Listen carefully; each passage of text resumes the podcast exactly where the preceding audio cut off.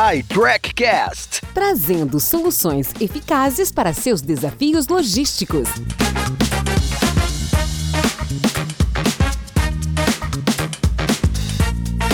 Olá, tudo bem? Bem-vindo, bem-vinda. Eu sou Paulo Bertaglia, host do iTrackcast. iTrack Brasil agora é integrante do Acordo Ambiental São Paulo, cujo objetivo é incentivar empresas paulistas, associações, municípios a assumirem compromissos voluntários de redução de emissão de gases de efeito estufa a fim de conter o aquecimento global. E temos a honra de trazer para o nosso podcast o executivo Marcelo Nunes, CEO da Paribem, uma empresa de mobilidade urbana e um dos maiores gestores de estacionamentos do Brasil. Marcelo, na sua visão, quais são os maiores desafios atuais no contexto da mobilidade urbana? Bertalha, muito obrigado pelo convite. Primeiramente, é um grande prazer falar com você. Os desafios são muitos, daria para a gente falar horas aqui de cada um deles, mas eu indicaria como ponto inicial, chave para tudo que vem a seguir, a infraestrutura de transporte disponível no nosso país. E quando eu estou falando de infraestrutura, eu estou falando de ruas, de avenidas, de transporte público acessível de qualidade, que seja rápido e eficiente. Eu estou falando de rodovias e aeroportos, esses dois já tivemos grandes evoluções com a expansão dos serviços prestados pelas concessionárias.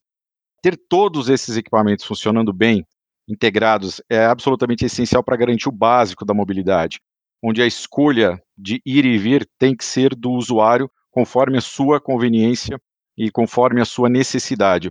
Uma estrutura ruim vai ter grande impacto na economia, vai gerar perda de produtividade e de qualidade de vida, sem dúvida nenhuma. Então, esse, para mim, é o ponto principal.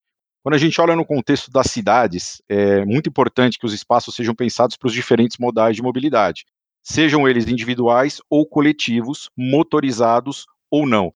É a adoção dessa integração aqui que vai fazer a coisa funcionar, que vai trazer soluções e vai democratizá-las, né? não é a adoção de uma em detrimento de outra.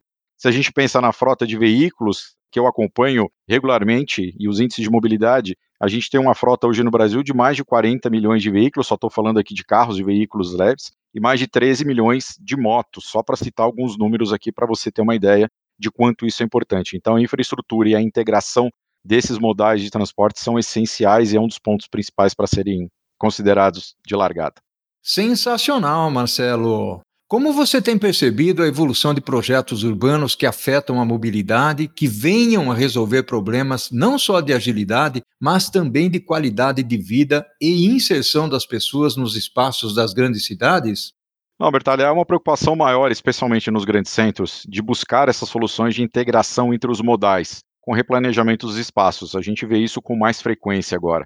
Mas, claro, ainda há muito a fazer na adoção de projetos e tecnologias. Uma coisa tem que vir com a outra na educação da população em geral e na garantia de uso e segurança de quaisquer que sejam essas soluções. Já está provado, por exemplo, que a adoção de estacionamento público rotativo, chamado popularmente conhecido como Zona Azul, em muitos municípios, gera redução de trânsito e consequente emissão de poluentes em 30%, além de trazer maior fluxo ao comércio e serviço da região. São dados comprovados e é uma das grandes ferramentas que as prefeituras têm utilizado para melhorar a mobilidade e para melhorar a vida da população de modo geral. Marcelo, hoje um tema em evidência é a neutralização de carbono, alinhando-se à sustentabilidade. É sabido que existem medidas e tecnologias disponíveis em busca da energia limpa e renovável, como, por exemplo, os carros elétricos. Qual a sua visão, o Marcelo, sobre este tema? Bom, Bertalha, temos visto montadoras apostando em carros elétricos e a consequente adoção pelos usuários. Aqui no Brasil ainda é uma tecnologia cara, não há incentivo para esse tipo de uso, esse tipo de veículo. Uma questão importante aqui é garantir os pontos de recarga acessíveis, convenientes e rápidos, e a gente está evoluindo para isso, além, claro, do custo do veículo propriamente dito. Hoje a gente, por exemplo, aqui já tem centenas de postos de abastecimento nos nossos estacionamentos e a tendência é que isso se amplie. Outro ponto fundamental de discussão quando a gente está falando de carros elétricos é entender toda a cadeia de consumo desses veículos, né? Qual material usado na, nas baterias, onde e em quais condições esse material é extraído, o desenvolvimento de novas tecnologias, qual a matriz energética para abastecer esses carros. Né? A gente não pode pensar em utilização de carros elétricos cuja geração da eletricidade se dá em usinas de carvão, por exemplo. Né? Então é um, é um trabalho integrado em que a gente tem que olhar todo o ecossistema.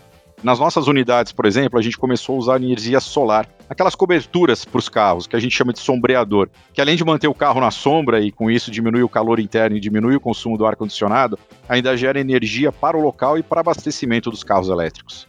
Gratidão, Marcelo. Fantástica a sua contribuição. Conheça as soluções de tracking, roteirizador, torre de controle e compensação de carbono no site da iTrack Brasil, no link fornecido em nosso podcast.